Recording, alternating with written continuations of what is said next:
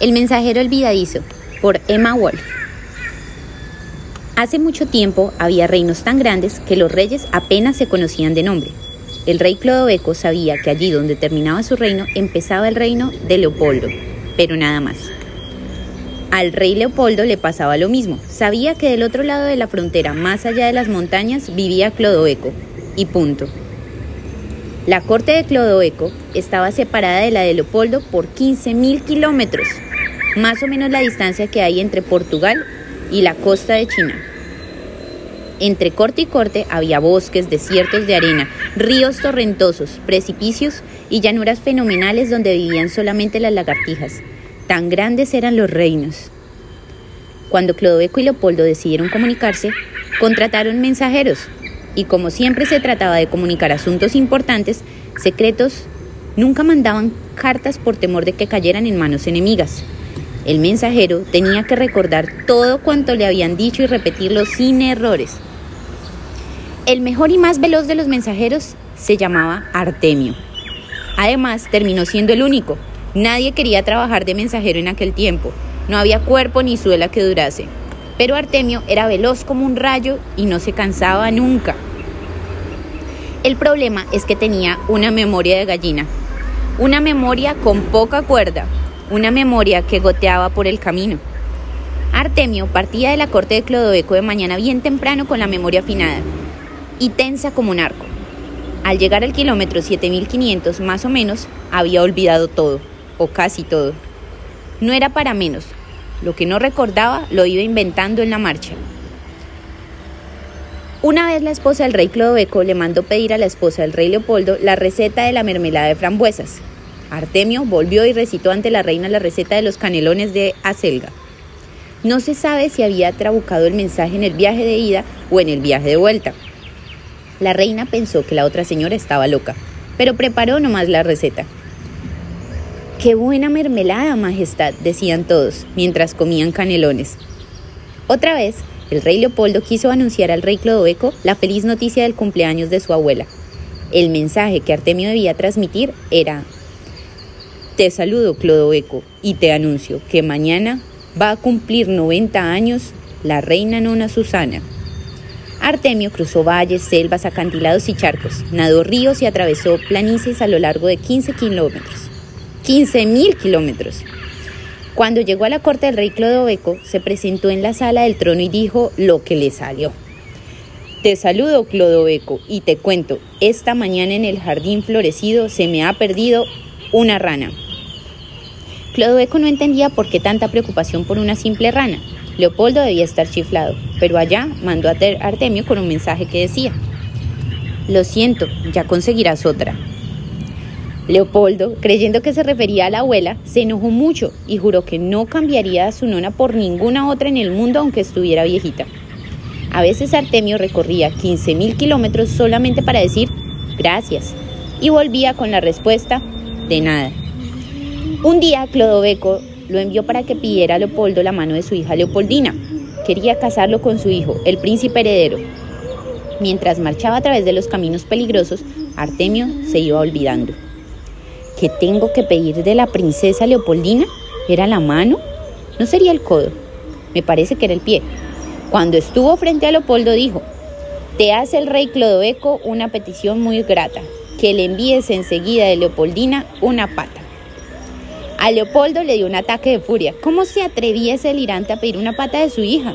Mandó a Clodoveco una respuesta indignada por semejante ocurrencia. Artemio se olvidó de todo. Cuando llegó a la corte de Clodoveco dijo sinceramente, necesito dormir la siesta antes de darte respuesta. Clodoveco creyó que esa era la verdadera contestación de Leopoldo y quedó convencido de que el pobre no tenía cura. ¿Cómo podía pensar en irse a dormir la siesta cuando le pedía la mano de su hija? Y así siguen las cosas, hasta que un día, un día, el rey Leopoldo le pidió prestado al rey Clodoveco algunos soldados. Quería organizar un desfile vistoso. Qué mejor que los soldados de Clodoveco que tenían uniformes tan bonitos. Entonces le mandó decir por Artemio, necesito seis legiones o mejor diez batallones. Pero Artemio, en el colmo del olvido, dijo que me mande cien ratones. Todo mal. Cuando Leopoldo recibió en una linda caja con moños 100 ratones perfumados, la paciencia se le terminó de golpe. Basta, gritó Clodoveco. Me está tomando el pelo, no lo soporto. Si no le hago la guerra ya mismo, el mundo entero se va a reír de mí. Y sin pensarlo dos veces, Leopoldo mandó alistar sus ejércitos para marchar sobre el reino de Clodoveco. Pero antes, como era de costumbre, le mandó una declaración de guerra. Yo te aviso, Clodoveco, que me esperes bien armado, pues voy a hacerte la guerra por insolente y chiflado. Artemio se lanzó a través de las montañas y llanuras llevando en su cabeza el importante mensaje. Tanto y tanto tiempo anduvo que cuando llegó a la corte de Clodoveco la noticia se había convertido en cualquier otra cosa. Mi querido Clodoveco, espérame bien peinado, pues visitaré tu reino en cuanto empiece el verano. Clodoveco se llevó una alegría. Leopoldo va a venir a visitarnos. Seguramente quiere arreglar el casamiento de Leopoldina con mi hijo. Vamos a prepararle una recepción digna de un rey y ordenó a sus ministros que organizaran la bienvenida. Mientras en el país del rey Leopoldo los ejércitos se armaban hasta los dientes, en la corte del rey Clodoveco todo era preparativos de fiesta. Leopoldo amontonaba pólvora y cañones. Clodoveco contrataba músicos y compraba fuegos artificiales. Leopoldo preparaba provisiones de guerra mientras los cocineros de Clodoveco planeaban menús exquisitos. En un lado fabricaban escudos y lanzas de dos puntas, en el otro adornaban los caminos con guirnaldas de flores y banderines. Por fin llegó el día. Las tropas de Leopoldo avanzaron hacia el reino de Clodoveco haciendo sonar clarines y tambores de combate, mientras la corte de Clodoveco salía a recibir al rey Leopoldo vestida de terciopelo con bufones, bailarines y acróbatas. Se encontraron a mitad de camino unos formados para la batalla y otros cantando himnos que decían Bienvenido, rey Leopoldo. Los dos reyes, frente a frente, se miraron, uno con cara de guerra y otro con una sonrisa de confite en los labios. Artemio se encontró entre los dos, estaba quieto, muy quieto. Miraba a Leopoldo y miraba a Clodoveco. Se rascó la cabeza y pensó que algo andaba mal, muy mal, tan mal, que mejor encontrara una solución antes de que fuera demasiado tarde. Bramó un tambor y estalló un fuego artificio.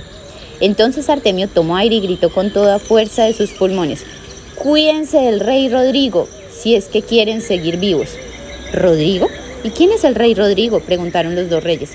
El que les morderá el ombligo, gritó Artemio, y salió corriendo hasta el norte, veloz como una leche enjabonada. Clodoveco y Leopoldo se quedaron pensando, nunca habían oído hablar del rey Rodrigo, pero parecía su enemigo de cuidado. ¿Será el rey de Borgoña? decía Clodoveco. No, ese se llama Ataulfo, decía Leopoldo. Debe ser el rey de Bretoña, no creo, me parece que se llama Ricardo.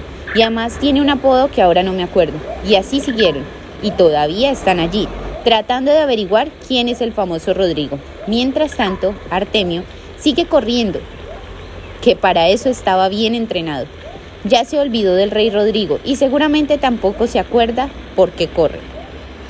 Fin.